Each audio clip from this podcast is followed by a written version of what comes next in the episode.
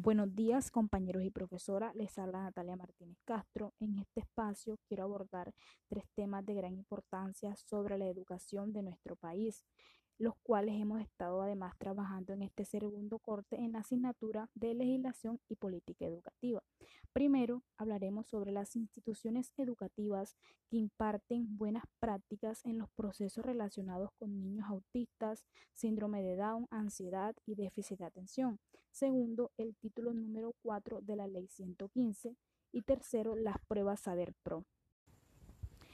Instituciones educativas que impartan buenas prácticas en los procesos relacionados con niños autistas, síndrome de Down, ansiedad y déficit de atención. En Bogotá y en Medellín hay varios colegios que brindan atención a niños que padecen autismo, pero casi todas estas instituciones son de carácter privado. Encontramos uno en Bogotá, ubicado en Engativá, la institución educativa distrital República de China, en la cual pues están utilizando las TIC para fortalecer la intencionalidad comunicativa oral en los niños de primer ciclo, es decir, los niños de primero, segundo y tercer año. Teniendo en cuenta eh, que los niños con autismo aprenden en su mayoría de forma sensorial, es decir, visual, auditiva, táctil, etc. Y las TIC pues permiten, digamos que acondicionar, adaptar y presentar cualquier elemento del aula, pues según sean las necesidades únicas del estudiante y su aprendizaje. En este caso, se quiere fortalecer la competencia comunicativa oral y mejorar su intencionalidad. Sin embargo, es importante resaltar que, aunque se cuente con esta propuesta de utilizar las TIC, se señala que muchos de los docentes no cuentan con la formación o la capacitación respecto pues, a las discapacidades que, que presentan estos niños. Además de que no se cuenta con las adaptaciones curriculares necesarias para la integración adecuada de las TIC. Sin embargo, pues algunos docentes muestran, digamos que compromiso e interés por atender a estos niños. En cuanto a instituciones educativas donde atiendan a niños con síndrome de Down, no encontramos. Existen pues una serie de centros en Bogotá, Medellín, de carácter privado en los cuales se guía y atiende exclusivamente a los niños que padecen este síndrome. Eh, aunque el Ministerio de Educación señale que están trabajando para brindar un servicio educativo inclusivo en el que se tenga en cuenta la integración de esta parte de la población eh, que se encuentra marginada, pues la verdad es que no se ve reflejado en ningún lado. Eh, porque este, los centros educativos eh, no atienden a los niños que padecen estos síndromes. Es decir, no tienen las herramientas ni los docentes capacitados para desarrollar las capacidades y aprendizajes en estos niños. Además, es importante resaltar que aunque ellos padezcan este síndrome, si se les enseña y se trata con ellos de la manera adecuada, estos pueden desarrollar las capacidades y aprendizajes necesarios, ya que pues en nuestra realidad vemos que hay muchos profesionales que padecen este síndrome y no ha sido pues digamos que un obstáculo para alcanzar eh, pues su desarrollo personal y profesional y es por esto que es importante que en las instituciones pues se, se integren estos niños y se les atienda de la manera adecuada. Sin embargo, en Colombia hasta el momento, aunque se imparta esa supuesta educación inclusiva, no se ve reflejada en la realidad de las instituciones educativas del país. En cuanto al tema de la ansiedad, pues desde 2014 en el Liceo Cristiano Vida Nueva se implementó el proyecto Mis Grandes Tesoros. Esta es una estrategia de inclusión educativa para apoyar a niños y niñas con dificultades en su proceso de enseñanza-aprendizaje. En este se busca integrar a una menor de edad para que los docentes eh, realicen un trabajo personalizado con él, identificando sus habilidades, dificultades y destrezas, logrando mejorar su autoestima y heteroestima. Y por último, respecto al déficit de atención, el gimnasio campestre de Wilford es un colegio que respeta el ritmo de aprendizaje de cada estudiante, su modelo pedagógico desarrollador, los procesos de aprendizaje mediante proyectos lúdicos. Cuenta con programas personalizados para fortalecer talentos deportivos, artísticos y de aprendizaje. A continuación estaremos hablando de la Ley General de Educación 115 de 1994 en este apartado estaremos abordando específicamente el título 4, el cual lleva por nombre Organización para la prestación del servicio educativo. Este consta de cuatro capítulos. Nosotras estaremos haciendo unos comentarios acerca de si se están o no implementando o teniendo en cuenta todos estos artículos que se encuentran contenidos en este capítulo, porque aunque esté establecido en el papel, lo que la educación en Colombia necesita es que esto se vea reflejado en cada una de las instituciones a lo largo y ancho del país. Porque aunque verdaderamente todo lo que se encuentra establecido en esta ley es lo que necesita la educación en Colombia, se debería estar aplicando. Eh, nosotros tendremos en cuenta pues nuestra experiencia y lo que hemos reflejado en la realidad. Eh, y podemos pues hacer comentarios acerca de lo que se trabaja en cada uno de estos cuatro capítulos. El capítulo 1 tiene por nombre normas generales. Eh, de aquí podemos decir que las instituciones educativas de Colombia no atienden de manera adecuada las necesidades de la población. Se siguen viendo vulnerados los derechos que poseen los niños y población en general a educarse. No se les permite su desarrollo personal y se ven constantemente sometidos a adaptarse a cómo el docente enseña y no a cómo ellos aprenden y todas las necesidades que cada, cada uno de ellos presenta. Podemos decir también que la mayoría de los de los colegios están totalmente desarticulados con la realidad educativa. No se incentiva ni apoya la investigación y además no se garantiza la calidad educativa en la educación formal y no formal.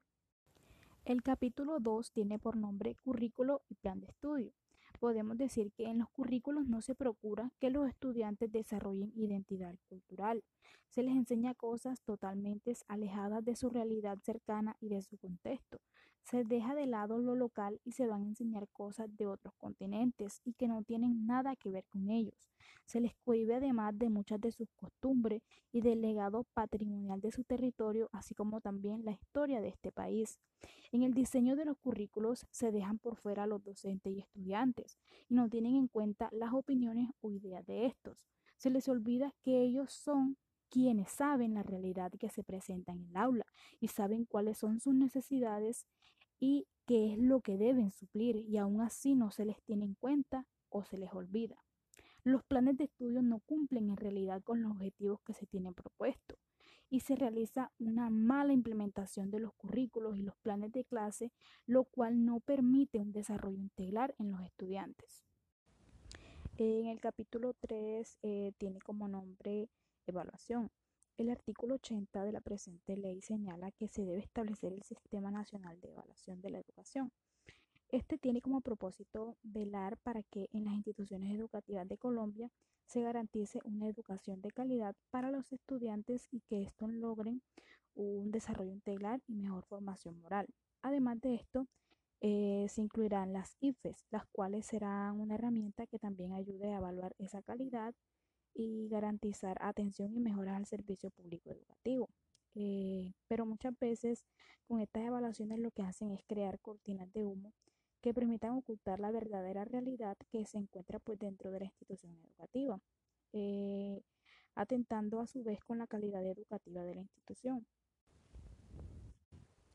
Además, se habla de una supuesta evaluación a los docentes para saber si estos cumplen eh, con los requerimientos necesarios para desempeñar la labor docente. Sin embargo, es importante que tengamos en cuenta que muchos de esos docentes son incluidos en las instituciones educativas por medio de la política y hasta en este aspecto está involucrada la corrupción, lo cual atenta también desde otro punto con la educación. Por último, tenemos el capítulo 4. Este tiene por nombre Organización Administrativa del Servicio. Podemos decir que esta es pues la que más se evidencia en la realidad de las instituciones educativas, ya que la mayoría de estas cuentan con una jornada escolar diurna dividida en mañana y tarde, pero además algunas instituciones tienen una jornada escolar nocturna, a la cual en la mayoría de los casos asisten adultos que buscan terminar su educación básica y media. Esto es conocido como validación. Eh, también esta se realiza los días sábados en alguna de estas instituciones. También en las instituciones educativas se cuenta con un reglamento estudiantil, el cual en casi todos los casos es de fácil acceso para toda la comunidad educativa en general y también eh, se ofrece un título académico y un diploma que reconoce que la persona culminó su formación académica de bachiller a través de cada uno de los grados y niveles requeridos. Eh, por último, hablaremos sobre las pruebas Saber Pro. Las pruebas Saber Pro surgieron en el año 2003 pero en aquel entonces tenían el nombre de pruebas ECAES. Estas pruebas eran realizadas para medir el nivel de la calidad que tiene la educación superior en Colombia. Ellas en un principio no eran obligatorias, pero a medida que ha pasado el tiempo, estas se convirtieron de carácter obligatorio para todos aquellos estudiantes que hayan alcanzado el 75% de los créditos de su carrera profesional y se exige como requisito de grado. En cuanto a la estructura de estas pruebas, pues esta se compone de cinco módulos que evalúan las siguientes competencias lectura crítica, razonamiento cuantitativo, competencias ciudadanas, comunicación escrita e inglés. También hay 40 módulos asociados a temáticas y contenidos específicos del área de formación profesional.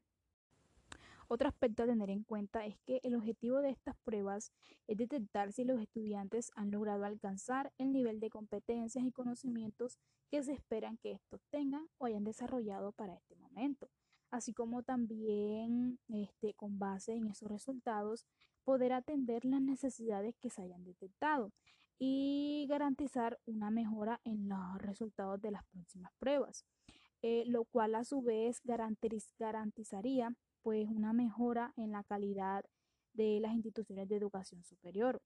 Esto nos permite observar pues que más allá de querer o procurar que los estudiantes desarrollen competencias o adquieran conocimientos necesarios para su desarrollo integral y profesional, lo que busca es encasillar a los estudiantes en el simple resultado que se obtengan en las pruebas.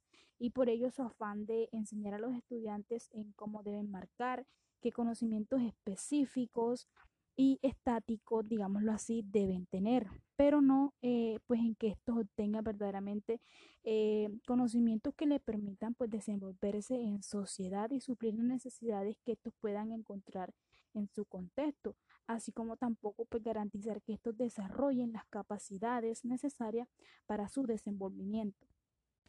Por todo esto podemos decir que las pruebas Saber Pro están bastante alejadas de lo que en realidad se espera de ellas y hace que entre los estudiantes pues se cuestione el hecho de que si estas pruebas son necesarias o no, porque muchos, muchos estudiantes señalan que estas no están diseñadas para detectar el nivel de calidad educativa con la que cuenta una institución de educación superior. Además, muchos señalan que estas pruebas no son más que un requerimiento bastante inútil por parte del gobierno para obtener el título profesional. Porque de qué sirven que evalúen razonamiento cuantitativo si algo eh, que pues nuestra formación como docentes no se nos está enseñando y se nos está incluyendo en estas pruebas y se dejan de lado pues los conocimientos que verdaderamente pues nosotros hemos adquirido a lo largo de nuestra formación profesional. Además, hay que señalar que en estas pruebas se dejan de lado este, temas más importantes y necesarios, como son las problemáticas a las cuales nos vamos a enfrentar tanto como ciudadanos, así también como profesionales, y la forma en cómo vamos a guiar a nuestros estudiantes. Eh, estos serían todos los temas que tocaríamos en este espacio. Muchas gracias por la atención prestada.